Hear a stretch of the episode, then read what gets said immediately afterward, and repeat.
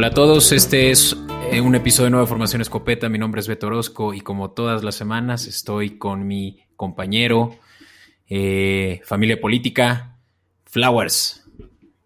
¿Qué onda, Beto? ¿Cómo está? ¿Cómo está el auditorio? ¿Cómo están esos ánimos jacksonvilleanos después de, del draft, Beto? ¿Ya emocionado? ¿Ya estás convencido de que Jaguares va a subir del último lugar de la división al penúltimo lugar de la división?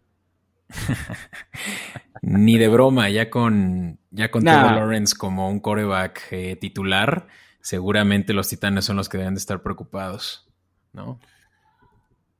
Puede que en un año sí, creo que este año todavía no, hay una curva de aprendizaje. y Colts también tiene un buen equipo. Sí, no, no, no, los Colts ya es otra, otro boleto, pero pues sí, ya los Jaguares se ponen al quite en la División Sur, eh, trayendo Trevor Lawrence y pues muchas de otras sorpresas que de las cuales platicaremos ahorita en la cobertura de este episodio especial, ¿no, Fran? Así es, Beto, pero creo que primero tenemos que ir a, a un escopetazo que sacudió por unos momentos el draft y puso a medio mundo a cuestionar de las estrategias. Sí, pues eh, vamos a cubrir eso en nuestra eh, sección de escopetazos. Que venga. Vamos, Beto. Pues Beto, el escopetazo de la semana más allá del draft fue que el mismo jueves, horas antes de que arrancara la primera ronda, Adam Schefter, un famoso insider de la NFL que reporta para varios portales, entre ellos el de la misma liga, dijo que de buena fuente Aaron Rodgers había pedido a los Green Bay Packers que lo liberaran o que buscaran un trade. Y eso cómo sacudió al mundo de la NFL, porque entonces ahora pues no voy a decir que todo el mundo, ¿no? Pero sí muchos equipos pues empezaron a cuestionar su estrategia de draft y a marcar el teléfono de Gudekunst y pues pedir precio. Y no solo eso, sino que dio además la lista de equipos a los cuales él le gustaría irse y obviamente ahí pues ya puso eh, muchas dudas en la estrategia que ya se tenía para estos equipos que mencionó, uno de ellos los 49ers, quienes han sido justamente un, eh, pues un headliner respecto a todo esto del NFL por haber hecho este trade con Miami, ¿no? Y, y que pues ya tenían asegurado que iban a seleccionar un coreback. Pero pues si Aaron Rodgers está disponible y además interesado en tu equipo, pues probablemente sí los hicieron dudar. Claro, además o sea, para el que no sepa o no, no lo tenía presente, Aaron Rodgers era fan de, de los 49 de Chico y cuando él llegó, cuando fue su draft en 2005, él soñaba con, con ser elegido por su equipo que tenía el pick número uno y en vez de elegir a Rodgers eligieron a, a la hora retirado Alex Smith. ¿No? Entonces, o sea, como que se veía esa chance de jugar y pues luego entró, yo vi en, en tweet, este, hubo la guerra de comentarios de, pues, qué equipos sí tendrían algo que ofertar o hacer una oferta interesante a Green Bay, porque obviamente iban a querer varios picks altos, o por lo menos un pick alto para agarrar a su coreback del futuro, que no sé, bueno, tenían a Jordan Love, que lo agarraron en la primera ronda del año pasado. Que es donde empieza pues, todo esto, ¿no? Toda la, todo el descontento de Rogers empieza desde hace un año justamente cuando seleccionaron en su primer, en su primera selección a Jordan Love y con esto, pues ya se suma, creo que ocho años consecutivos en los que no habían, no han seleccionado ni siquiera este año a un eh, a una eh, arma ofensiva. Sí, pero al mismo tiempo siento que no les he hecho falta. Yo, yo, si yo fuera Rogers, yo lo que le reclamaría a los Packers es que no han armado una buena defensiva. Para haber gastado tanto capital de draft, o sea, primeras, segundas rondas durante ocho años, en jugadores no ofensivos, es para que tuvieran una mejor defensa. O sea, han agarrado safeties, esquineros, linebackers, edge rushers. Y, no es como que digamos que Green Bay tiene una defensiva buena. O sea, no, no está al nivel de lo que aplaudimos, por ejemplo, de Tampa Bay, de los Rams, de mismo Chicago, ¿no? por ejemplo, Chicago podemos decir que han hecho una basura defensiva año tras año, pero una buena defensa. Todo lo opuesto a Green Bay. Y justamente Green Bay es ahorita de las mejores potencias ofensivas, lo que te hace pensar que no todo está en esa selección, primera selección del draft de todos los años. Pero sí es definitivamente algo que Aaron, Rodgers eh, está exigiendo. Y para ser más precisos, eh, si le queremos poner villano a la historia, que para mí el villano es Aaron Rodgers, desde ahorita lo menciono. Pero Aaron Rodgers lo que pide para quedarse jugando este año para los Packers es que corran a su gerente general, Brian Gutekunst. Y eso, eso implica pues muchas cosas, ¿no? Porque estás dándole más poder del que ya tiene a, pues sí, el, jugador más importante para tu equipo, pero pues a qué precio, ¿no? Es, como pedirle, porque además el, el gerente general es a fin de cuentas quien podría tomar la decisión de, al contrario, correr a Rogers Sí, quién sabe qué, qué habrá pasado en esa relación. O sea, me queda claro que el coreback sí es muy importante en cualquier equipo, pero de ahí a darle ese poder a Rogers, que es lo mismo que, por ejemplo, fue parte del berrinche que en su momento, por ejemplo, hizo Deshaun Watson en enero, cuando estaban buscando un gerente general en Houston, es de involúcrame para elegir el gerente general. Y yo siento que no, es demasiado ego, demasiado presuntuoso de cualquier jugador, ¿eh? O sea, eres uno de 53 jugadores, no puedes estar encima del gerente general. Te puedo comprar un coach, como por ejemplo Shanahan en 49, que es, oye, quiero saber quién va a ser el gerente general, tener una buena relación porque son equipo. Yo voy a dirigir el equipo, y me va a ayudar a armarlo, a tener contratos. Sí puedo entender que hay una buena relación gerente general y head coach. Pero de ahí a, yo coreback tengo que palomear quién es el, quién es mi jefe no, no. Porque al final es tu jefe. O sea, no lo vemos en otros deportes de, o sea, Cristiano Ronaldo no dice, yo elijo quién va a ser el nuevo técnico y quién va a ser el presidente del club. O sea, no, te gusta, te chingas y te me largas, o sea... Es algo que realmente todavía no está solucionado, no es como que como ya pasó el draft perdieron la oportunidad de los Packers de moverlo. Eh, obviamente esto puede suceder después si es que deciden ir eh, por otra opción que ya no sea Rogers, si es que realmente él no está dispuesto a jugar si su gerente general sigue en las instalaciones. Eh, y que hayan equipos que probablemente sí estén interesados en un futuro. Ya no se trata de los 49ers, eh, por lo mismo de, de, lo que sucedió en el draft, de lo cual platicaremos, pero sí hay un equipo que no seleccionó coreback en la primera ronda y se esperaba que lo hiciera, y esos son los Broncos y ellos son quienes realmente están en la jugada, así como en hace unos años, por traerse, pues, yo creo que el mejor coreback, eh, costo de beneficio hablando, ¿no? De en cuanto a su edad y en cuanto a su productividad. Yo no sé si Denver sea, o sea, sea un destino con el que sueña un rollo. O sea, si de plano se quiere ir, se ve al que le abra la puerta, así sea Detroit, o sea, o sea, los Broncos. Discrepo. yo, yo, creo que más bien él tiene identificados dos o tres equipos. De hecho, él lo dijo y ya lo mencionamos: eh, San Francisco, Denver y los eh, Raiders, que también es un equipo al cual él está dispuesto a, irse, ¿no? Entonces, yo creo que al contrario, él va a decir: Yo quiero jugar a ganar y estos son mis mejores opciones. Es que esa es mi duda. Denver se te hace un equipo ya listo para no, no digamos ganar el Super Bowl, llegar a playoffs. Sin pedos, con Aaron Rodgers. No, no, no, no, no. A ver, es, ¿tú crees que Aaron Rodgers es el único que le falta a Denver para decir ya ahorita tumbo a Kansas? Sí. ¿Y a Chargers en esa división? Sí.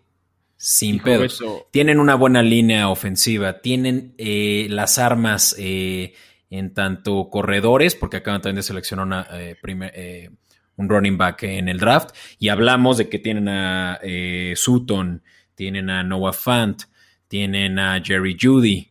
Están armados hasta los dientes en la ofensiva. Literalmente están a un coreback de estar eh, contendientes para ganar incluso la división. No lo sé, Beto. A mí, Denver, o sea, no se me hace un equipo terrible, nada más. No siento que ya estén en ese paso, o no los veo. O sea. Tienen de las mejores defensivas de la liga. No, eso sí. Eso sí, pero no sé si están a un coreback de distancia. A, un Aaron Rodgers de distancia, sí. Mm, puede ser, o sea, por el efecto Brady. Sí. Pero bueno, pues ahí está. Y la otra también, que es lo que no sé si sabe o no Aaron Rodgers, es cómo está la situación de tope salarial de los equipos. Porque Aaron Rodgers no se va a la buena de Dios a ganar cinco pesos. No, no, no. Él va... Aaron Rodgers es de los corebacks que gana treinta y tantos millones de dólares por año. Entonces, no es nada más, me quiero, o sea, porque seguro él es, me quiero a Denver y quiero que tú, Packers, absorbas una parte del salario para que yo me pueda ir. ¿Sabes cómo le podría hacer Denver para poder cubrir ese costo? Tendrían que eh, soltar al, jugador que más le está costando hoy por hoy, que es Von Miller. No sé si con Von Miller sea suficiente. O sea, no, ahorita no tengo a la mente rápido el tema del tope salarial de los Broncos. No, pero es muy... sí, es uno a uno, casi casi. Puede ser, o sea, si es así, entonces el problema es que ahora debilitas la famosa defensa. No, no, no le haces pedazos ni, ni nada así de drástico. Pero justo esas son las decisiones que se estaban tomando y de te hablo o no te hablo Denver para Green Bay, yo Denver, a ti Green Bay, para ver si te hago el trade. Es que es un desperdicio que tengan la cantidad de playmakers que tienen actualmente y que no puedan hacer nada por tener a Drew Locke y a Terry Bridgewater como los Teddy, perdón, como los únicos eh, jugadores que pueden realmente eh, ser elegibles para coreback esta temporada. No, estoy de acuerdo. O sea, sí, Denver necesita ayuda y, y ahorita ya vamos a pasar la cobertura. ¿Qué pudieron haber hecho diferente? Este, pero definitivamente, o sea, creo que esas preguntas se las hicieron y lo mismo hizo San Francisco. A ver, San Francisco querían un coreback novato por bueno y barato porque ya tienen una buena parte del salario comprometida a, Jimmy Garoppolo. O sea, justo lo que quieren ver es si hay alguna manera buena de deshacerse de él. A ver, y pues para quien no tuvo oportunidad de ver el draft este eh, fin de semana, y porque justamente vamos a seguramente empezar por hablar de los 49ers, pues ¿por qué no ya nos lanzamos directo a eso? Vamos pues, Beto, a la cobertura. In tight coverage. Pues Beto, el draft empezó como lo dijimos desde nuestros episodios especiales en el pick número 3 con la edición San Francisco. Trevor Lawrence se fue en la ronda 1. Bueno, pick 1 con Jaguares. A Wilson se fue en, en el pick 2 a los Jets como se esperaba. Llegó el famoso pick 3 que era de Houston, luego de Miami y acabó siendo de San Francisco. Todo el mundo sabemos que cambiaron por un coreback. La pregunta era cuál. Hubo mucho ruido de Mac Jones. Hubo algo de ruido por Justin Fields. Y también hubo mucho ruido por al final quien se fue, que es Trey Lance. De hecho, tú, era, tú apostabas por él. Yo te decía que pues lo que decían en la prensa era Mac Jones. Al final fue Trey Lance. Un coreback muy interesante, muy físico que es parte de mis dudas, pero con mucho potencial positivo a la alza, este, que genera confianza en lo que pueda hacer el, señor Lance, con el esquema de Shanahan, con, con los corredores. Este, es una apuesta, pues obviamente al futuro, al corto, mediano y largo plazo de los 49, que les puede funcionar muy bien, ¿no? O sea, hace dos años estuvieron en el Super Bowl y nada más porque tuvieron demasiadas lesiones en 2020 no volvieron a repetir, pero estuvieron durante mucho tiempo dando pelea. Sí. Y yo creo que la gran pregunta es, ok, digamos que fue un buen pick. Eh, ¿Era necesario hacer ese trade-up? Haber otorgado dos, dos primeras rondas en los próximos dos años eh, por Trey Lance, quien seguramente, o bueno, posiblemente iba a estar disponible para la posición en la que ellos se encontraban, que era creo que la 12, no. 12. Yo creo que no. No fue una buena decisión. No, a ver, yo no creo que hubiera estado en la 12. Porque otros equipos se hubieran interesado. O sea, Miami yo creo que se acabó llevando al, jugador que se quería llevar.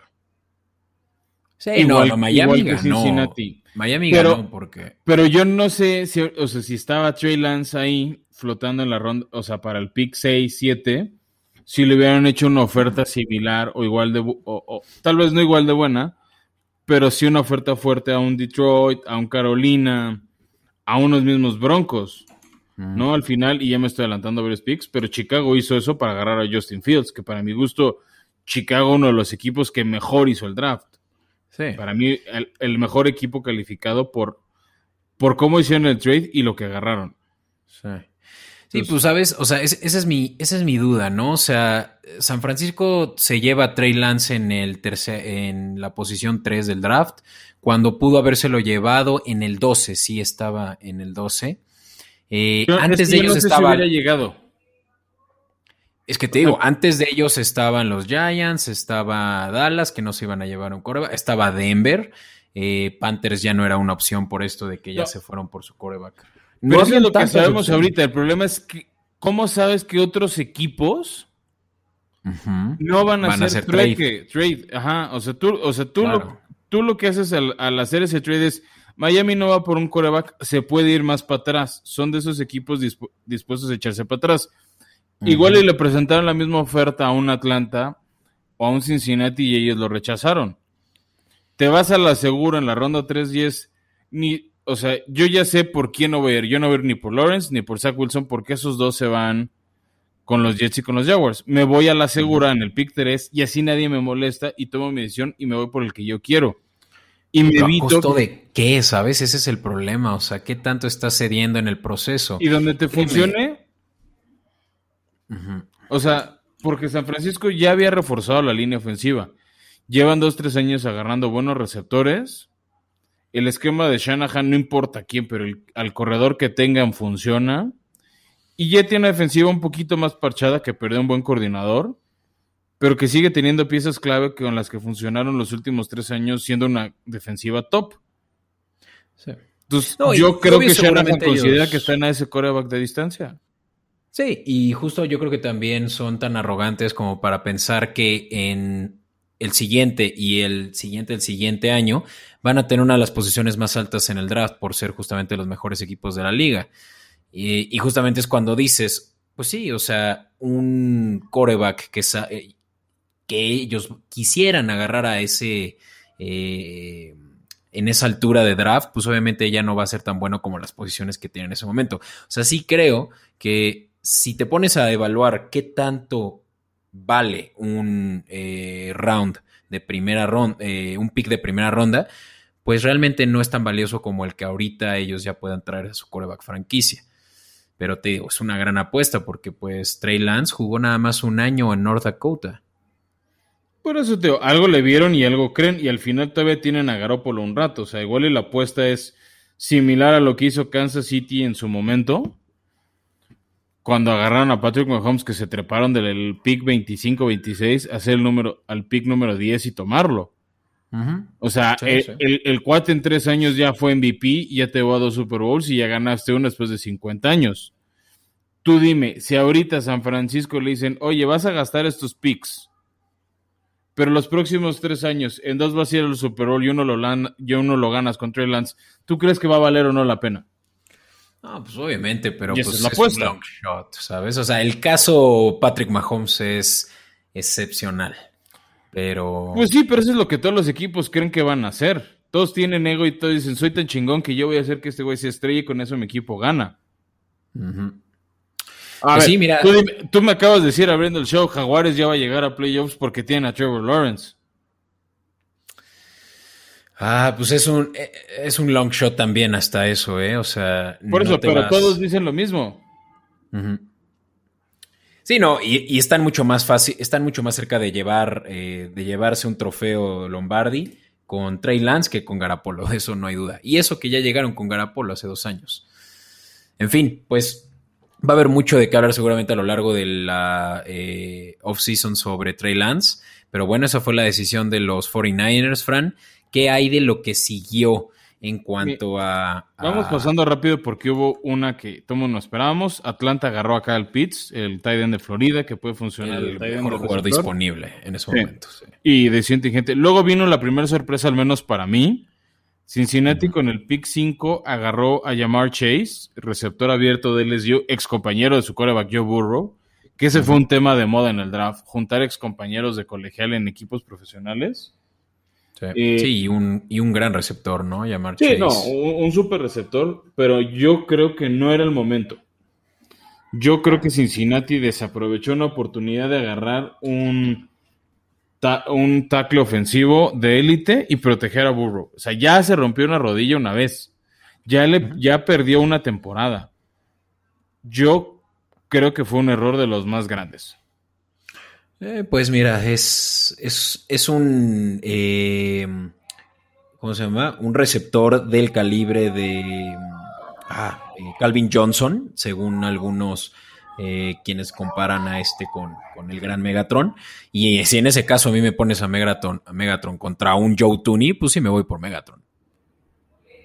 O sea, el, el problema es que es te estás yendo por el show, y, o sea, y obviamente él dijo, yo voy a romper todos los récords que tiene Cincinnati, y está bien, ese es el chip que debes de tener, o sea, esa parte no se la discuto al señor Chase ni 10 segundos, el tema es, estás asumiendo que vas a poder, o sea, si no tiene la protección Burrow, que ya se vio el año pasado que no la tuvo, ¿qué te garantiza que va a tener tiempo de lanzar? Por eso fue la caricatura, Beto, que subimos en nuestro timeline de Twitter y en, y en nuestra cuenta de Instagram, síganos en arroba formación escopeta, podcast. Este, El tema es, si no tiene tiempo para lanzar, ¿de qué le sirve? Sí, sí, sí. O sea, y para mí la prueba es pues Mahomes, que es mucho mejor coreback. El Super Bowl no pudo lanzar de la presión ni a un receptor físico y rápido como Terry Hill. Por más que se despegara, si Mahomes no volteaba a verlo, no tenía tiempo de lanzar, de nada sirve el despegarte el ser físico como, como Megatron. Sí, sí, sí, sí, vas a dejarlo abierto todo el tiempo. Pero mira, no tienen la peor línea. Yo creo que todavía van a hacer algo por ahí, tal vez algún trade y de algún modo poder ya cubrir mejor a su coreback franquicia, Joe Burrow. Sí, más adelante se agarraron tackles, pero bueno, o sea, para mí era la oportunidad de agarrar uno de los al mejor tackle. Y justo como no sucedió eso, Miami es cuando dijeron, chale, pues no me salió como quería. Yo creo que ellos sí creían que para la posición 6, que es eh, a, donde hicieron el trade con Filadelfia, eh, seguiría disponible Kyle Pitts o llamar Chase, pero nada de eso. Se fueron por el siguiente mejor, el, siguiente mejor disponible, me refiero a receptor, y es Jalen Waddle, quien es también, bueno, es de Alabama, fue el primer eh, receptor de Alabama de dos muy buenos, y, pues sí, en este caso se están llevando también a un playmaker, seguramente va a ser una excelente dupla con. Que también fue compañero de, de, Tua, poco tiempo. O sea, por, el tiempo de cuando jugó Tua y el tiempo que estuvo como jugador de banca Jalen Waddle, pero fueron compañeros de equipo del mismo esquema. Es un esquema ofensivo similar al que opera Miami, entonces creo, no sé si se venía por llamar Chase. O sea, tú y yo lo pusimos en el mock draft que sí pero creo que fue una decisión inteligente de Miami de agarrar al compañero que ya conoce tú, a donde ya hay cierta química, donde ya conocen un esquema de juego similar y esperar a que funcione. Lo mismo que llamó a Chase y Burrow. ¿no? ¿Cómo no funcionaría, no? Estás hablando de que ya tienes a dos velocistas, eh, el otro es Will Fuller, y con ello ya puedes hacer realmente un eh, buen esquema de paso, eh, de pase largo. Es cosa de que si eh, Tua Tango Bailoa, Live Up for the Hype, ¿no? Y eso pues estará por verse esta temporada. Sí, sí, sí, ya el reto ahora está del lado de Tua, estoy totalmente de acuerdo en eso.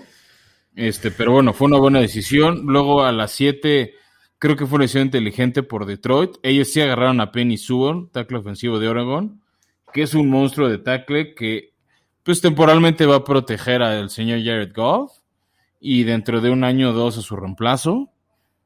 Sí, no, lo hicieron muy pero, bien. Pero creo que Detroit lo hizo bien, es agarra al mejor jugador disponible y, yo creo que da igual quién es tu coreback. Si tienes una buena línea, tu juego ofensivo tiene altas posibilidades de ser mejor. ¿No? De ahí pasamos a dos equipos que se proyectaba o en, había escenarios que los veíamos agarrando un coreback y optaron mejor por elegir esquineros. Estamos hablando de Carolina y Denver. También se habló que en un meses podrían hacer un trade down o este, con algún equipo, simplemente porque el señor Justin Fields estaba ahí disponible. Exacto. No, Carolina sorprende agarrando a JC Horn, que algunos lo tenían como el cornerback 2 o 3, lo agarraron ellos de Carolina del Sur. Luego Denver agarró al que era. Y, ahí solo, y ahí solo como paréntesis, quien escuchó el episodio pasado de la cobertura pre-draft, habrán visto que yo seleccioné en, ese mock draft a JC Horn. Ahí se los dejo nada más porque ese sí hubiera sido un gran dividendo de haberle apostado ese prop.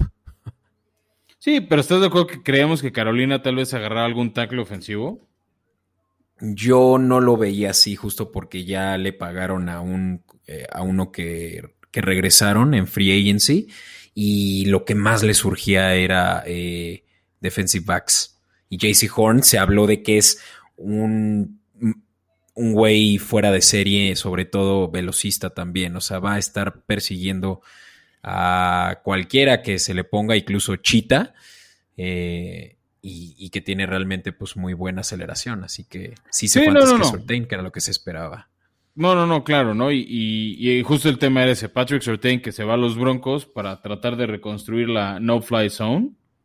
Y gran sorpresa. Esa defensiva tan buena contra el pase. Fue una sorpresa. Cualquiera hubiera dicho, cualquiera hubiera dicho, no manches, ahí se fue Justin, eh, Fields. Justin Fields. Que lo proyectamos tú y yo de esa manera. Exactamente. Y, y en ese momento, créeme, yo pensé, ya, Justin Fields va a estar disponible para la posición 15 porque no creo que nadie más baje, sobre todo ya por el valor que representa el que un equipo ya ofrezca un veintitantos. Y, Justin Fields, eh, sí, lo pasaron los Broncos, no les gustaba y creo que una vez lo mencionaron, ellos no estaban interesados en, ese tipo de coreback. Que fue lo que yo te dije, ¿no? O sea, si no estás vendido, o sea, de los top 3 que fue Wilson, Trevor Lawrence y Trey Lance, pues si no estás enamorado, creo que no valía la pena hacerlo. Y no lo hicieron y se fueron por Patrick Surtain segundo y eso ya, eso es raro, ¿no? Porque ellos antes de esa selección ya tenían una de las mejores eh, eh, defensive backs de la, de la liga, ya, ya, ya, estaban bien cubiertos ahí y no obstante se fueron por Patrick Surtain para ya poner un tercer excelente corner en su roster. Que creo que hacen bien, o sea, si no estás enamorado de un quarterback, entonces es una defensiva donde nadie te puede hacer nada. Dale más oportunidades de tener el balón a tu ofensiva, generando intercambios de balón, frenando al otro equipo. Creo que es una estrategia interesante de Denver. Fangio es un buen este, coach defensivo. Entonces, creo que hicieron bien. Luego vino otra sorpresa, Beto. El primer trade en vivo, digamos, del draft donde Filadelfia y Dallas hicieron trueque de picks. Nadie vio venir eso, y menos porque son rivales divisionales. Sí. Pero creo que Dallas hizo bien. Dallas iba por uno de los dos esquineros que se acababa de ir. Creo que ellos en su mente, Cincinnati no iba a agarrar receptor y llamar este y Jalen Waddle se iba a ir con Carolina o con Detroit, o por lo menos uno de ellos iba a ir por Fields. Y eso les abría la puerta de llevarse o al señor Horn o a Certain. No está, Filadelfia sí quería un receptor. Se llevaron a Devonta Smith y Dallas, me estoy adelantando tantito, en el pick 12 se llevó a Micah Parsons, el mejor linebacker, que nosotros lo teníamos que ser hasta como por ahí del pick 20. Simplemente porque creemos que Dallas iba por un esquinero que era una urgencia antes. Sí, exacto. Y ahora Dallas no creo que hiciera mal, excepto que su rival divisional agarró al eh, Heisman winner de Bonta Smith, que algunos dicen que es mejor incluso que Jalen Waddle, quien se fue en la posición 6 a Miami, y Devonta Smith, pues obviamente a un equipo que ahorita es disfuncional al 100%, pero que sí le va a estar luego dando dolores de cabeza a los mismos Dallas que dejaron que lo tomaran. Aunque yo, creo, que también Dallas no lo necesitaba. Pero ahí te va. Lo único que yo creo que Dallas vio es que si no se lo llevaba a Filadelfia, se lo iba a llevar Giants y Giants está más listo ahorita para hacer daño, por lo cual dijeron, pues mejor dénselo al que ahorita ni siquiera puede caminar solo. Y, sí, yo creo que la siguiente eh, selección, que era la de los Giants, hubiera sido por Devonta Smith si no se lo hubieran llevado los Eagles. Exacto. No, tío, yo creo que no fue un mal trade de Dallas. Al final te llevas un gran linebacker en Micah Parsons y más ahorita que se retiró Sean Lee y Dallas decidió no tomar este no tomar el fifth year option de Leighton Van que ha sido muy inconsistente y se ha lesionado mucho y no ha jugado creo que ni el 50% de los partidos posibles en sus cuatro años. Entonces, creo que Dallas empezó a, replantear su la parte media de su defensiva y creo que hicieron un buen pick. Ahora, regresemos al pick 11, que le correspondía a los gigantes y que se le cumplió el deseo de Dave, de Dave Gettleman, Veto, algo que decíamos que no habíamos visto suceder. Hicieron un trade down con Chicago. Y en ese momento todo el mundo sabíamos lo que iba a pasar. Chicago agarró a Justin Fields de coreback. Y te digo, para mí en ese momento Chicago se convirtió en uno de los equipos más inteligentes del draft. Eh, creo que con eso Chicago mejora radicalmente, pero radical lo que hizo Chicago. Este. Porque agarran a Justin Fields y este. Y bueno, por si Chicago ya tenía piezas. O sea, a ver, el año pasado fue un equipo de playoffs. A pesar de Trubisky. Sí, claro, 8-8 y, y, teniendo a esa calidad de, de, eh, de coreback. Y eso que antes de que ellos hicieran esto del, del trade y se llevaran a Justin Fields, ya tenían ellos un win total, y de esto lo hemos hablado antes, de cuánto se espera que tengan los Bears de, de, marca ganadora, y estaban rondando por ahí de los 5.5, 6. Y ya solo con esto, pues ya tan rápido como que ahorita ya lo estamos en 7.5. Y eso que no es tanto siquiera ya lo que le están dando de victorias adicionales por ya traer a un coreback potencialmente franquicia. No, exacto. Yo creo que por fin Chicago, después de años de no tenerlo, tienen un coreback decente. Creo que puede crecer bajo la tutela de Andy Dalton. O sea, por de facto, Andy Dalton ya no es el coreback uno. Tiene un gran, una gran arma en Allen Robinson. O sea, creo que ahí lo hacen bien. Y mira, me voy adelantando otros picks que hizo Chicago, que fue otra de las cosas inteligentes. Volvieron a hacer trade up en la ronda 2 para agarrar uno de los mejores tackles ofensivos en Tevin Jenkins, que tú y yo lo teníamos que se iba en la ronda 1. Sí. Y después en su ronda 5 volvieron a agarrar un tackle ofensivo. Y en su ronda 6 se dedicaron a agarrar un coreback de Virginia Tech, dio un receptor, perdón, no, sí, un receptor y un corredor. A un receptor de North Carolina, Das Newsom, y al corredor Khalil Herbert de Virginia Tech. Entonces creo que Chicago refortaleció su ofensiva a una ofensiva que ya tienen Khalil Mack a, a, su piedra angular y creo que ya le dan más chance y empieza a ilusionar lo que la ofensiva de Chicago podría ser. Porque estuvieron en varios partidos la semana, el, el año pasado y creo que justo el tema Trubisky fue lo que no inspiró a llegar más lejos. Entonces, no sí. sé si lo vayan a hacer, habrá que analizar después su calendario y, y, y haremos su cobertura en su momento.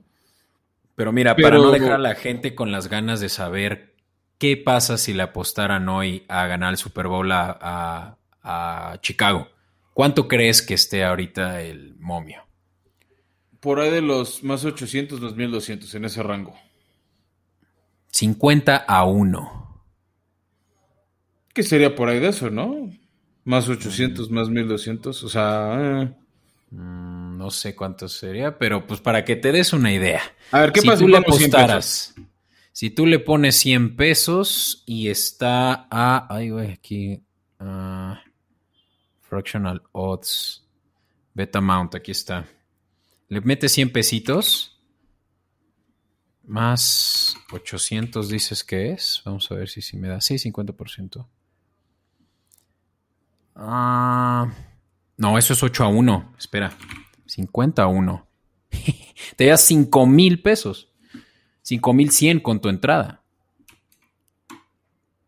Entonces, ah, bien. Estás, estás hablando de más 5 mil, ¿sabes? O sea, eso realmente ya te da eh, la libertad de decir, bueno, así como lo hizo los eh, Kansas City Chiefs cuando se trajeron a, a, Patrick Mahomes, que nadie daba un peso por él, o por lo menos no los primeros 10 equipos que eh, lo dejaron pasar, y los llevó al Super Bowl y lo ganó. Ah, sí lo ganó eh, cuando, en su rookie, ¿no? ¿verdad? No, en el año rookie no jugó un partido. Mm, no, olvídalo, sí. Pero bueno, o sea, los Bears seguramente van a empezar a Justin Fields, yo creo que ya el día, eh, la primera semana, ¿eh? Sí, claro, o sea, salvo algo trágico que no se prenda la ofensiva, alguna, alguna molestia muscular. Sí, yo diría que es el coreback número uno del equipo. Y sí, pues obviamente ya los Chicago Bears tienen otra cara y esa es la de un coreback movi eh, pues del estilo de Cam Newton cuando entró a la liga en 2010 más o menos, digo, 2011. Sí, bueno, continuemos Beto, la ronda 13, eh, los Chargers eligieron a Rashawn Slater, el segundo mejor tackle ofensivo, para cuidar a, a, a Justin Herbert, creo que una decisión sum, sumamente inteligente. Y después vino una sorpresa muy grande, los Jets regresaban a, al board a elegir este, intercambiando a Minnesota. Esa sí fue una sorpresa sumamente grande. Uh -huh. Porque nadie sabemos bien que iba a ser Minnesota. Sonaba este, un tackle ofensivo, que, que es lo que, que, necesitaba este, Minnesota. Y en una de esas sonaba si alguien iba a hacer un trade para que Mac Jones no cayera a los pads. y llevárselo no fue el caso. Y los Jets se llevaron, de hecho, el que tú y yo tenemos proyectado para Minnesota, al señor Elijah Vera Tucker de USC, el troyano. Y qué chistoso, ¿no? Porque los eh, Jets no, perdón, los Vikings finalmente cuando ya tuvieron su selección, la 23 de Jets, se fueron por Christian o quien estaba considerado como un mejor tackle, por lo menos overall, eh, que eh, Tucker. Sí, que bueno, también mucha gente tenía mejor calificado a Tucker y por eso tenían que ser en los primeros 15 picks, como fue lo que pasó con él. Y pensando en los Jets, movimiento inteligente, protege el lado ciego de, de Zach Wilson y ármale una línea que lo cuide. entonces creo que es un buen uso del capital de draft de los Jets. Después, Mac Jones, que soñaba con ser patriota, se le hizo. Estaba ahí disponible y ahora empieza la presión para Cam Newton. Porque pues Mac Jones sí tiene un estilo similar al que por años tuvo Bill Belichick con, con Tom Brady, con Garoppolo, cuando hubo necesidad de utilizarlo. Y no es una ofensiva como la que suele trabajar este Cam Newton, ¿no? Y queda claro que ahora, pues, si agarraste un coreback en la ronda 1, la apuesta es que juegue pronto. Entonces, a ver qué clase de presión sobre todo, tiene Newton. Sobre todo Mac Jones, ¿no? Que viene ya preparado después de haber jugado con un roster... Con Nick Saban. Eh, ajá, del calibre de un equipo de NFL en Alabama. Eh, Mac Jones está listo para empezar y no me sorprendería que, lo empezaran inmediatamente. Sí, y por el dinero que le pagaron a este, con el que renovaron por un año a Cam Newton, no es nada. Y yo creo que Patriotas en su momento hizo bien porque no sabías quién iba a estar disponible en ese momento. Sí, sí, fue yo creo que una buena selección dadas las circunstancias. Qué mejor que hubiera sido Justin Fields, pero sí, como tú lo dijiste, Mac Jones es del estilo, no es muy movible, hasta medio gordo, yo lo veo, no lo veo como ni siquiera con el atleticismo como para eh, evitar un golpe, pero pues sí es un coreback que trae ya eh, mucho brazo y, hasta es muy preciso estando bien protegido. Es un coreback estilo los que les gusta Belichick, entonces sí puede haber un, resurgimiento de Patriotas, un, este, una mejora radical de lo que vimos el año pasado, además de todos los jugadores que recuperan que habían optado no jugar por el tema del COVID. ¿No? Que creo que eso es algo que también afectó negativamente a los Pats el año pasado. Simón. Después en el pick 16 vino Arizona, que agarraron un linebacker, Saban Collins de Tulsa. Ahí nadie sabíamos bien qué iba a ser Arizona, solo que esperábamos que reforzara su defensiva. Tal vez un tight end. Entonces creo que lo hicieron bien, o sea, un buen pick en una posición donde necesitaban profundidad. Luego vino los Raiders, otro equipo que nadie sabía qué predecir que iban a hacer. Tanto Mike Mayock como Gruden, nadie ya sabe qué van a hacer. Son, son muy impredecibles. Agarraron a un tackle ofensivo de Alabama, Alex Leatherwood, que no era catalogado como uno de los mejores tackles. Sí, no, él estaba para irse en segunda ronda, era... O tercera, o sea, no, no, era de los... O sea, había mejores tackles antes que él. Ya, así de simple. Ya, y ya es común de ellos, ¿no? Mike Mayock ya le gustó eso de... Em, yo, creo, yo sé mejor que tú. Sí, sí, sí, como ese aire de... Pero ¿cómo no le ha salido? Clelin Farrell, que también fue su tercera selección de hace dos años. Y pues no, no, no vivió al hype de ser el tercer pick overall. Y así le han estado haciendo. El del año pasado fue este receptor también. Eh, pues que no les dio tampoco mucho, eh, mucho mérito a su, a su decisión. Y ahora esta, ¿no? Que es pues una, eh, una selección de tackle por encima de Christian Darris o quien ahí seguía disponible. Sí, no, una, selección rara. Después regresó Miami al board con su pick original. Agarraron a Jalen Phillips, defensive end. No se esperaba ese defensive end que saliera ahorita, eh, pero tiene esas características que le gusta a Brian Flores para presionar al coreback. Entonces, Creo que fue más de un jugador que se adaptaba al esquema más que el mejor talento en esa posición, siento yo. Sí, similar a Jamie Collins cuando lo tenía ahí en los Pats. Exacto. Después vino el Washington Football Team con muchas opciones de qué hacer. Se esperaba ofensiva. Sorprendieron agarrando a Jamie Davis, linebacker de Kentucky. De hecho, nosotros teníamos que se llaman a Micah Parsons. Porque si algo había débil en la defensiva y cómo le gusta a Ron Rivera a sus equipos, esperamos un linebacker. Y sí, era el segundo mejor disponible. Sí, sí, que no es muy buen draft, no es muy buen draft para linebackers, pero pues sí cubren una necesidad definitivamente ahí. Sí, ahí es como en la gustada sección es lo que hay. Y después vino los Giants, ¿no? Que era la, la selección original de Chicago. Y ahora sí ya tuvieron que irse a cubrir uno de sus huecos principales, que algunos no, no lo ven así, que receptor realmente ya tenían variedad. En esa lista. Pero Kadarius Tony, que viene de los, de los Gators de Florida, y, este es un pick que no les gustó a muchos, ¿no? Por ser justamente pues una selección ya inevitable para los Giants que pudieron haber tenido uno de los mejores receptores disponibles. Incluso Elijah Moore, quien se fue eh, hasta el 34 en el segundo round a los Jets, hubiera podido tal vez ser mejor selección que Tuni.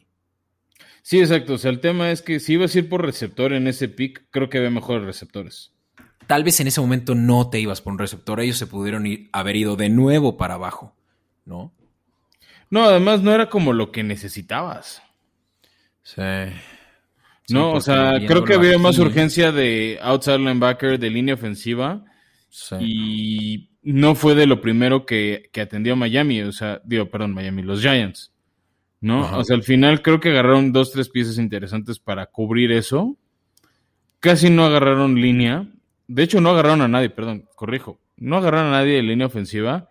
Y creo que sí necesitaban ayuda de eso para proteger a Danny Dimes, este, ya sé con Barkley. O sea, creo que tu prioridad era proteger a las armas que ya tienes. Pero bueno, algo vio Dave Gettleman que yo no entiendo qué vio. Pero esa fue su selección. Después continuaron con los equipos de playoffs. Vinieron los Colts, que se esperaba que agarraran un defensivo y lo hicieron. Agarraron a, a Quitty Pay, un defensive end que que viene de una historia súper trágica de África, de, tema de, familias de refugiados, de violencia con guerrilleras, este, o sea, ahí está un mini documental de su vida en NFL Network, si alguien lo quiere ver. Está muy interesante todo lo que pasó y cómo el deporte lo sacó de una zona de guerra y con un mejor potencial futuro para él y su familia. Por lo menos un futuro educativo sí recibió y una mejor calidad de vida. Con eso. Es, bueno, es un buen eh, defensive end de Michigan. Sí, no, esa es una. Y la otra es, con eso se vuelve este, otra vez muy peligroso el front seven de los Colts. Creo que sigue, o sea, no es que haya sido una pésima selección, pero yo creí que iban a cubrir el hueco de Anthony Castanzo y más ahora que habías hecho el trade con Filadelfia por Carson Wentz. Yo creí que iban a buscar proteger a Carson Wentz después, tío, del retiro de Anthony Castonzo, pero bueno, este, yo sí reconocí que lo han hecho muy bien desde por varios años y, a ver, el tema es que veíamos necesidad de tackles ofensivos, sí de defensive ends, sí de esquineros, y nada más agarraron a un tackle ofensivo en todo el draft y fue con su último pick en la ronda 7. ¿No? Entonces, sí, yo creo que uno de los más castigados es, es, Indianapolis porque sí agarraron a Quit Pay. En la ronda 2 también agarraron un defensive end a Dayo Adejingbo. De hecho, por ejemplo, en la ronda 6 agarraron un coreback suplente de Texas a Sam Ellinger. Entonces es como, va, pero ¿en qué momento vas a reforzar tu línea ofensiva? Porque tampoco lo hiciste eh, para...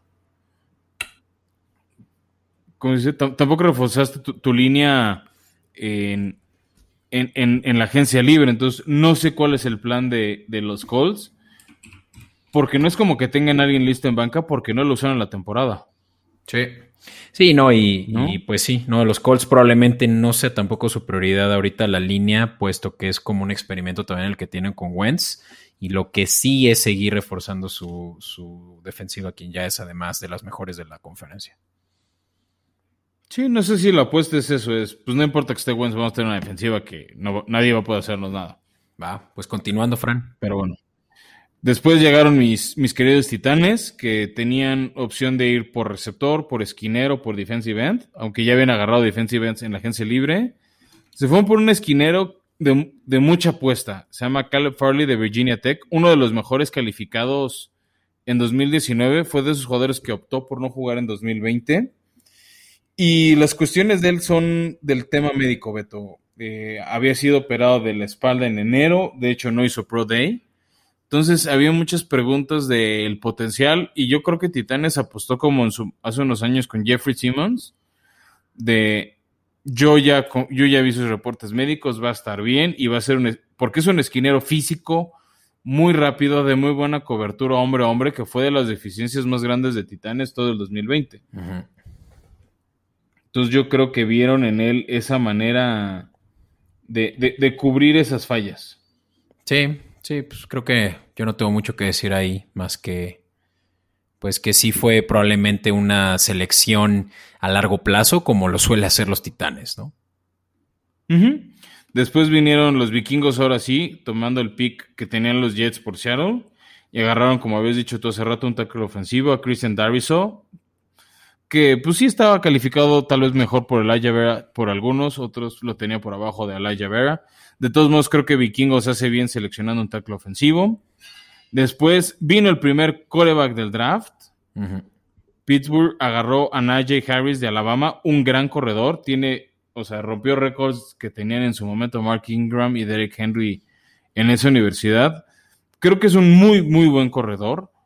Pero yo no sé si era mejor oportunidad de Pittsburgh de agarrar un tackle ofensivo como Tevin Jenkins, que seguía disponible en el board, en vez de ir por un corredor. Yo siento que si Pittsburgh, por los esquemas que por años han hecho, les convenía más primero agarrar una línea y cualquier corredor de promedio bueno iba a funcionar. Sí, y es que, y empecemos por ahí, ¿no? Se tiene a los Steelers rankeados por muchos analistas como el peor draft, que el peor equipo que drafteó eh, este año por justamente tomar ese tipo de decisiones tan descabelladas como lo es agarrar un, corredor en primera ronda. Está muy mal visto eso, de hecho, en general, porque es una posición que, digamos, el standard deviation que hay. No dura. Ajá, no duran y, la diferencia que hay entre eh, eh, jugadores élite y satisfactorios, por así decirlo, en su productividad, pues es muy corta, ¿no? Eh, hay obviamente eh, excepciones, como el caso de tu corredor, eh, el tractorcito, pero pues sí, Najee Harris puede que su techo esté muy capeado por la de muchos que pudo haber seleccionado para este momento los Steelers, como eran justamente tackles ofensivos, que habían bastantes. Estaba por ahí Tevin Jenkins, justo ya lo mencionábamos que se lo llevaron los, los, osos más adelante. Y ellos además que les faltan dos, se les fueron dos de sus mejores, eh, de sus eh, linieros titulares. Sí, o sea, a ver, yo creo que la apuesta de Pittsburgh es, hay suficientes tackles ofensivos en el board. No necesito agarrarlo ya ahorita con, el, con mi primer pick. Mejor agarrar este coreback, este corredor superestrella que va a funcionar con mi coreback. Pero yo lo que digo es, señores de Pittsburgh, ya apostaron por el viejito Rodlisberg pues ya protégelo, pues ya le estás pagando este año, ya fue todo el show con él. Además de que decidiste renovar por un año más a Mason Rudolph, no sé por qué. Pues ya por lo menos protege al viejito. Ármale una línea que valga la pena. Oye, ya se hubieran ido por un coreback en todo caso, tal vez no en primera ronda ya, porque ya no había mucho que seleccionar después. no, ya no estaban los buenos. Pero no, no fue una buena selección. Hablando de corredores, la siguiente selección también fue de corredor y por los eh, Jaguars.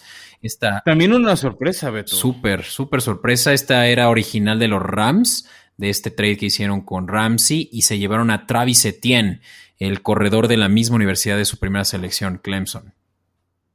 Sí, que está bien. Fue otra de las tendencias de juntar compañeros de equipo.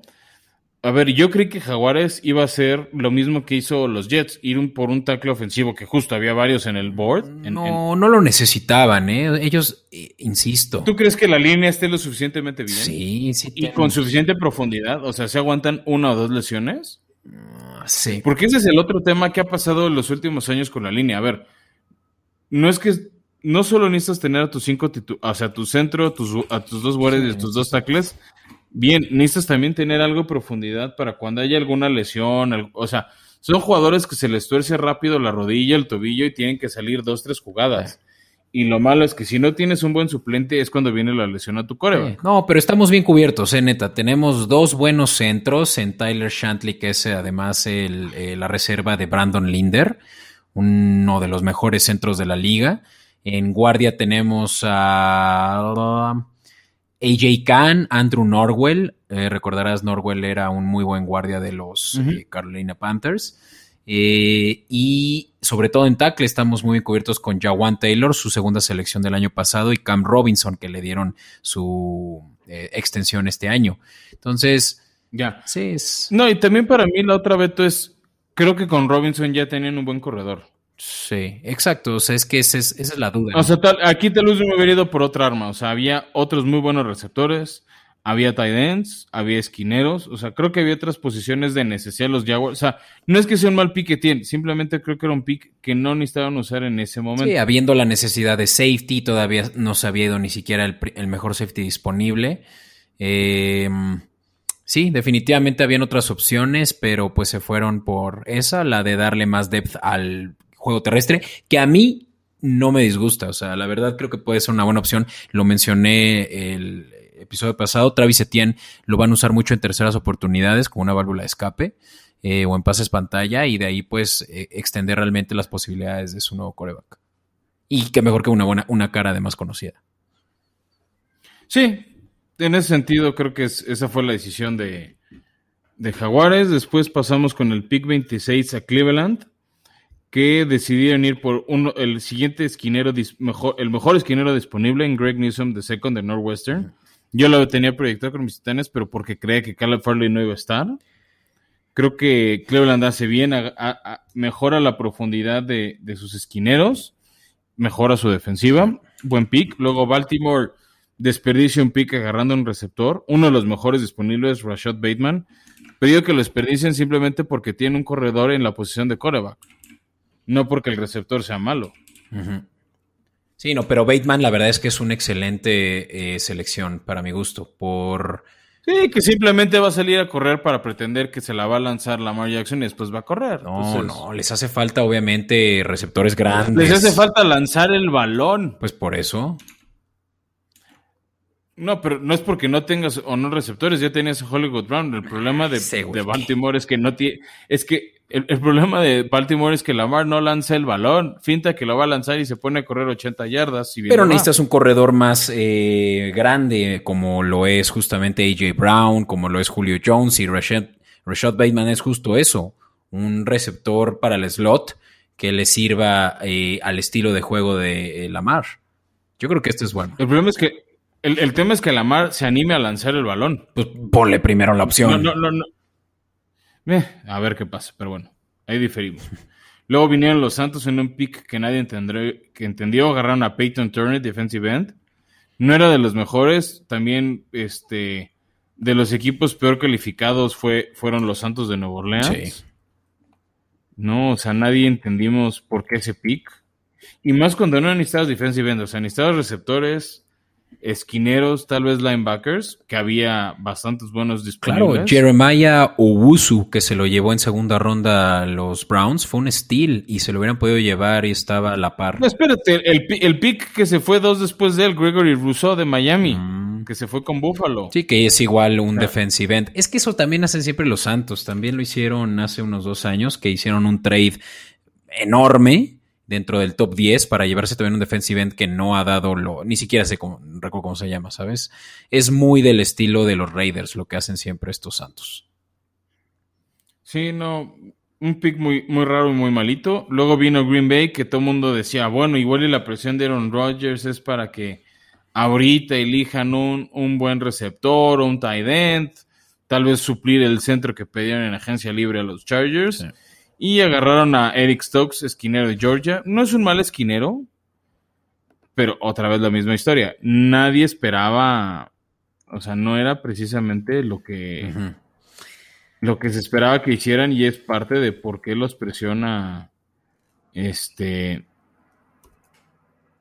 Aaron Rodgers, ¿no? Sí, y aquí es donde se rompió la, eh, lo que se estaba tal vez anticipando que los... Eso sí, era una posición que necesitaban cubrir, o sea, sí era una necesidad de. Y es que ahí te va lo que se esperaba ya tal vez para que se suscitara más adelante, que la selección de los Broncos, que fue esta de Surtain segundo, pasara a manos de Green Bay, obviamente ya con una decisión tomada por Denver, pero pues quisieran el trade después, similar a como cuando lo vimos eh, con...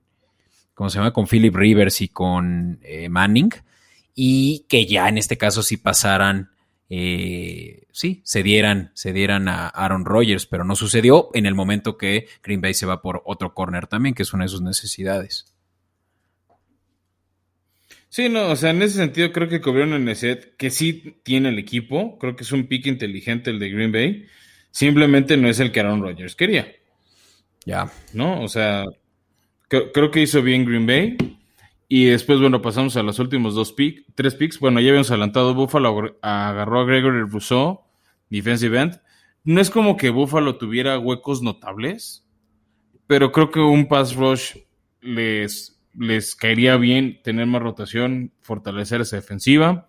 Baltimore este, decía agarrar a Jason Owe, de, de defensive end de Penn State, para empezar a cubrir esos huecos como el de Ngakwe, o el de Jugron, que se les fueron en agencia libre. Y luego venía el pick de Tampa Bay, que era como uno de los equipos que al parecer no necesitaba agarrar a nadie.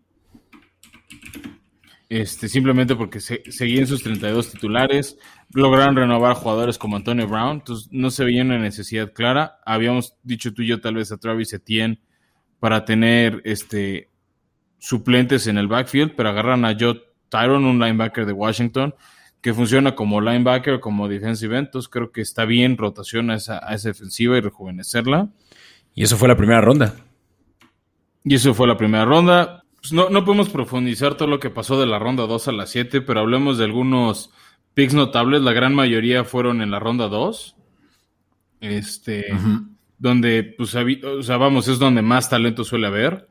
Destaco, por ejemplo, los Jets agarrando a Elijah Moore, el receptor de All Miss que era eh, el roommate de AJ Brown, y se habla muy bien de él, que es de los más NFL ready.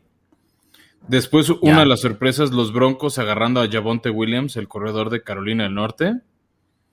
Este, otro de los mejores Me pregunto, ¿no? ¿Por qué, no? O sea, ¿qué, necesidad pues, tienen de un pues corredor? dejaron ir a Philip Lindsay. Yo creo, ah, eso sí, te lo doy. yo creo que es eso.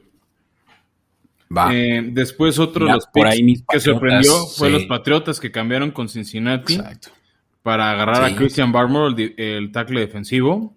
Era el mejor tackle defensivo disponible en, toda la, en todo el draft y se fue hasta la segunda ronda. Esa fue un excelente pick. Pero porque creo que la gente prefería otros talentos, ¿no? O sea, se pues cotiza más un buen esquinero, un buen receptor, un buen coreback antes que un buen defensive tackle. creo que también hay una parte de comercial en el draft. Eh, te lo doy, pero Aaron, Aaron Donald no estaría muy de acuerdo. Pero hay uno de esos cada cuánto. Y un defensive end como Khalil Mack, como a veces puedes calificar al mismo a Jason Pierre-Paul, a Devin White, el, mismo Aaron Donald a veces lo clasifican como defensive end más que defensive tackle. ¿No? Pero bueno, ese es otro de los picks que, que sobresaltó. Después un gran pick de Raiders que agarraron al mejor safety del draft en Trevon Moring de TCU. Que te saltaste la selección de Chicago de Tevin Jenkins, ¿no? Ah, que pues también ya lo habíamos mencionado. Por eso, por eso no, no profundicé. Después brinca mucho. Los Chargers agarraron a, a Sante Samuel Jr., esquinero igual que su papá, de buen pedigrí. Después vendría por ahí los gigantes en el pick 50 con Asisus Yulari, un muy buen linebacker de Georgia.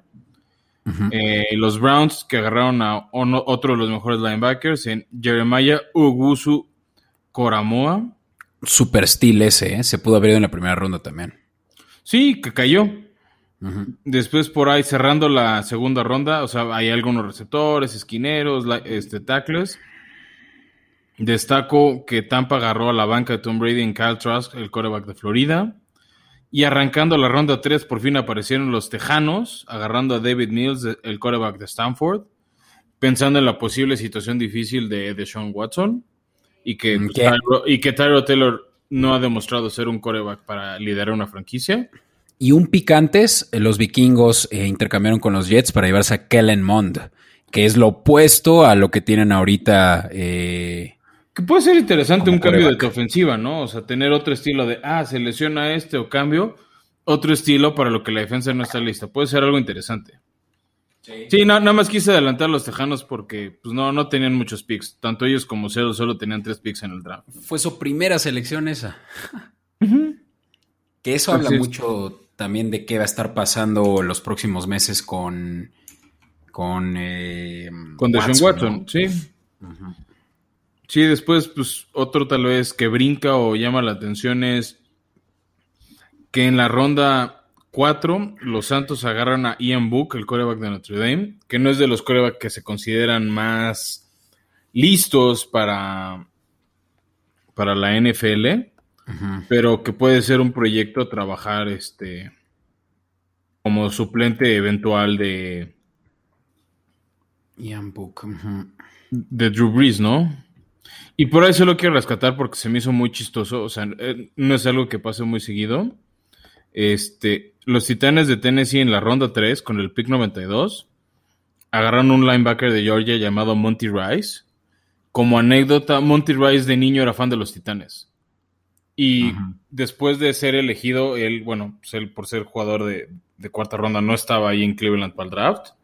Este, subió fotos de él yendo de niño al estadio de Titanes y con jugadores de la franquicia como Eddie George, como Steve McNair, con jerseys de ellos y distintas etapas de su infancia con jerseys de Titanes como fan de niño y ahora pues es elegido, ¿no? Para, para jugar en el equipo del que fue fan. Creo que no todos los jugadores profesionales pueden presumir eso, ¿no? Mira, me hubiera gustado ser un tackle ofensivo para los Jaguars. No tienes el cuerpo, Beto. Ah, ahora van a. Tal vez la panza, pero no la estatura, la flexibilidad, la agilidad. La- los, los años y años de estudio del juego para, para ser un buen tackle. Bueno, te lo doy. Sí, por ahí hubo uno que te saltaste, pero que habló eh, mucho de también una muy buena selección de los Chargers, eso en la tercera ronda, y fue Tre McKitty, y ese es un eh, tight end que justamente le sirve para cubrir ese hueco con eh, la reciente eh, salida de mm, Sí, de Hunter Henry. Hunter Henry. Gracias. Sí, te- o sea, creo que esos son los, los picks interesantes o que más podemos rescatar. Ahí te va uno más. Eh, Michael Carter en, en quinta ronda. Esa se la llevaron en el 154 los Jets. Michael, perdón. Y es un corredor que sale de Duke. eh, que trae Pero no es pues, a ¿eh? muchos. ¿O lo estoy confundiendo con otro Carter? Ah, yo creo que está mal nuestra referencia porque sí es Michael Carter quien se fue a los Jets como co- y es corredor. Pero, pero sí, es, es un corredor que no, viene- no sale de Duke, más bien creo que ese es el error. Eh, sale de la misma universidad de donde salió este otro corredor que está mucho mejor valuado. Eh, Javonte Williams, de North Carolina. Ya. Y, y es, es un excelente back también. Y que yo creo que también pone a los Jets como un excelente eh, equipo. O sea que se llevó muy buenas selecciones hasta en la quinta ronda. Y obviamente eso, pues, se lo atribuyen a su nuevo gerente general, ¿no? Que viene de Filadelfia. De también hacer exactamente lo mismo que hizo en Filadelfia, ¿no? Traer talento en rondas muy tardías, como lo fue el caso de. em, Ah, era este Tyrant que ahorita ya no le, ya no trae nada ahí, pero pues igual de ahí pues son esa- esas gemas eh, escondidas, ¿no? Ya. Pues sí, o sea, son de esas cosas interesantes que. O sea, también hay que decir, ¿no? Que esto es lo que parece, y vamos a pasar a la sección de los que parece que fueron los ganadores o los perdedores de, de este draft. Pero también decirlo, ¿no? Que no vamos a saber realmente bien hasta que no pasen algunos años. O sea, obviamente Eh. todo el mundo espera que varios jugadores impacten luego, luego. Sobre todo jugadores de tercera, cuarta ronda, o sea, de primera, segunda ronda, se espera que sean de impacto inmediato, por eso los elegiste ahí. Puede que algunos de tercera, si tienes mucha necesidad, o eres Houston y es el único momento que elegiste jugadores. Y ya de cuarta en adelante suelen ser jugadores de equipos especiales. Algunas veces hasta ni siquiera acaban en el equipo. No libran los campos de entrenamiento. Sí. ¿no? pero obvio, ¿no? O sea, la historia nos ha demostrado que. No, es ah. decir, la historia que también hay mucho talento. O sea, la historia que todo el mundo siempre dice de Tom Brady. ¿No? Y yo también te puedo decir que en años recientes Titanes ha sabido encontrar jugadores buenos como Kevin Bayard. Este. En esas rondas. Pero históricamente la mayoría del talento sale entre rondas 1, 2 y a veces 3. Sí, sí, sí. y, consigues jugadores buenos y productivos de las rondas en adelante. Entonces, sí, de que hay casos históricos como un Tom Brady que salen en esas rondas, sí. Richard Sherman también es otro que salió, creo que hasta cuarta ronda. Sí, claro, pero es más la excepción que la regla y por eso creo que los destacas tanto, ¿no?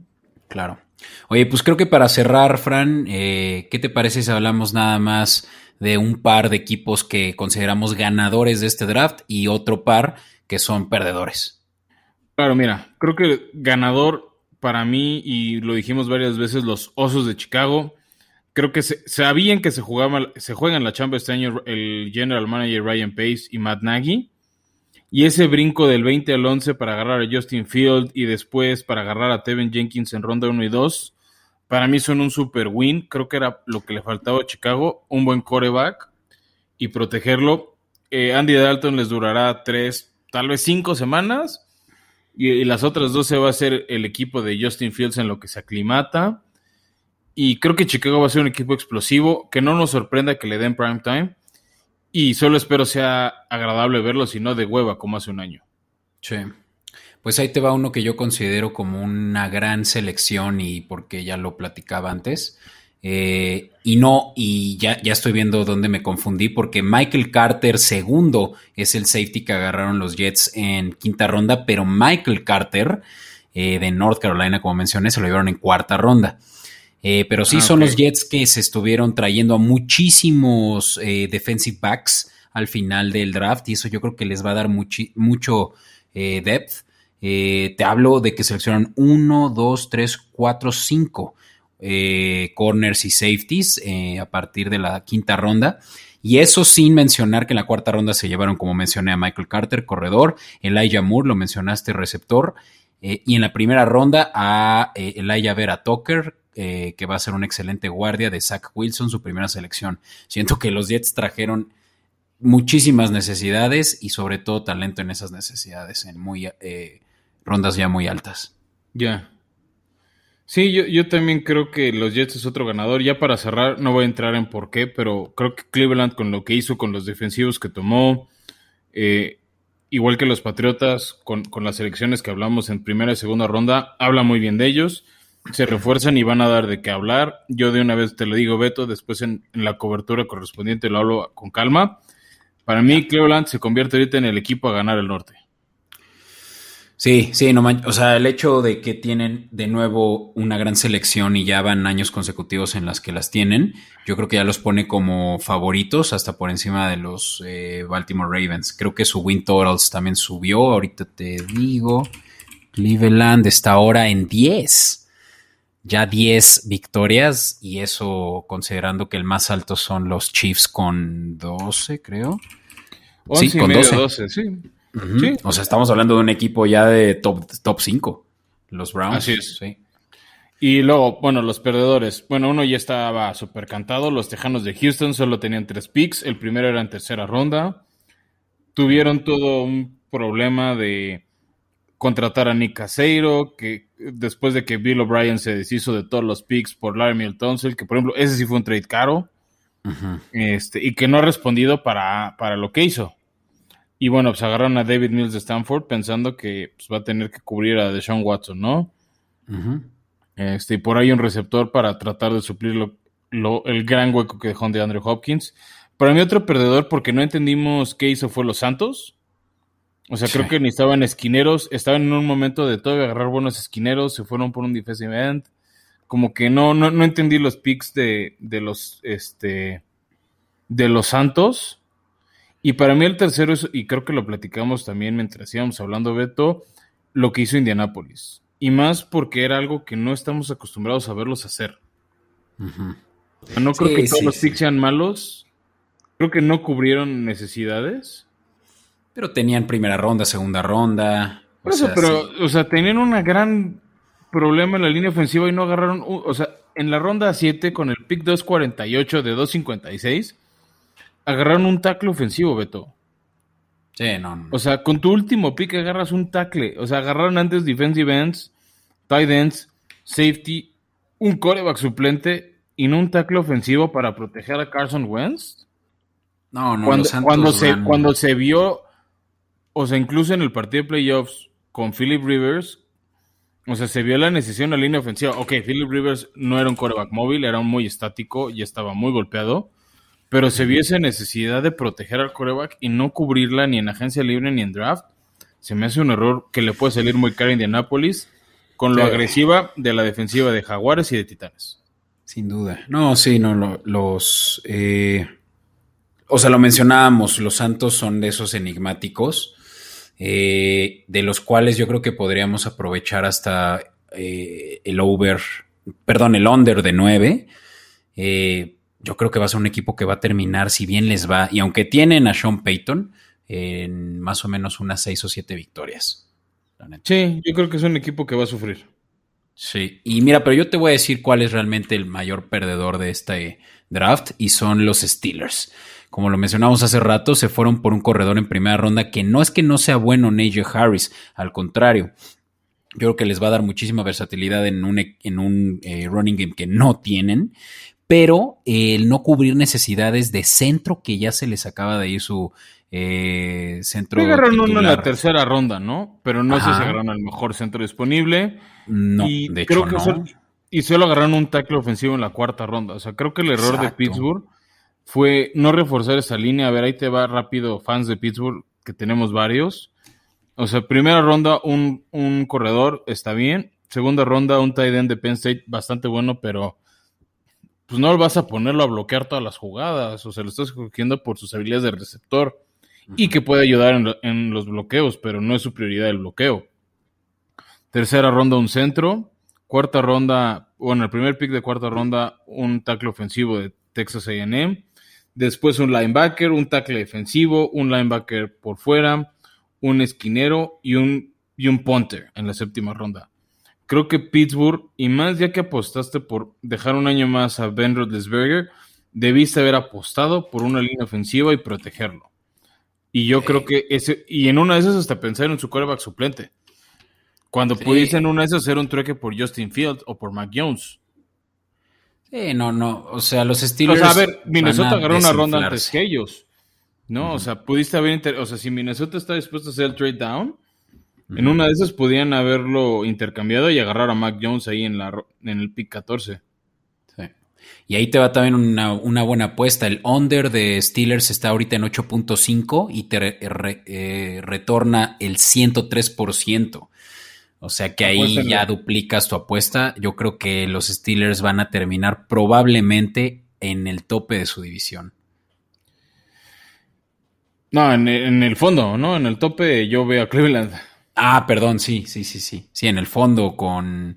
eh, si- Sí, se van a pelear en el fondo los- con Cincy, ¿eh? a los Cincinnati Sí. Bengals. Sí. Sí, va- van a pasar aceite en esa división. Concuerdo contigo, Beto. Sí, Fran, pues mira, creo que fue tal vez mucha información para poco tiempo, pero pues obviamente todo esto del draft lo vamos a seguir mencionando a lo largo de los siguientes episodios, donde vamos a seguir haciendo coberturas de equipos. Eh, Donde vamos a buscar también, Beto, decirle a la gente traer fans, todos ellos patrocinados por Cerveza Lobo Negro, Pasión por la Malta. Acuérdense de usar su código de del 10% de descuento eh, usando la palabra escopeta, podcast o formación escopeta. Este, envíos a todo México. Y sí, exacto, justo ese patrocinio nos va a ayudar a traer a fans de distintos equipos. Ya tenemos fans interesados de Steelers, de Miami, de los Pats, de los Chargers, al infaltable Quintero, que aunque es fan Charger, también es fan de Fitzmagic. Entonces, este, pues, pues vamos, vamos a tratar de hacer la cobertura como nos gusta, ¿no? Hablar de fans a fans. Sí, y también escríbanos en redes sociales, eh, arroba escopeta podcast, si tienen dudas, eh, algo que queramos que abordemos y podemos también revisarlo al final de nuestro episodio. De acuerdo, Beto, me parece una buena idea. Y todo el mundo bienvenido que quiera participar, ¿no? O sea, si son un si son fan de algún equipo, igual le podemos traer a dos fans de Steelers o dos de Miami o algo así. Entonces, este, súper bienvenidos todos y recuerden, síganos recomendando. Estamos en Spotify, en Apple Podcast, en Google Podcast. Y pues porfa, si les gusta lo que hacemos, síganos recomendando. Si odian lo que hacemos, recomiéndenos con sus enemigos, que nos escuchen tres veces al día, por favor. y desearles una buena semana, disfruten mayo y acuérdense de pedir sus cervezas con este calorcito. Venga, pues un gusto, Fran. Hasta la Como próxima. siempre, Beto, gustazo. Bye. Bye.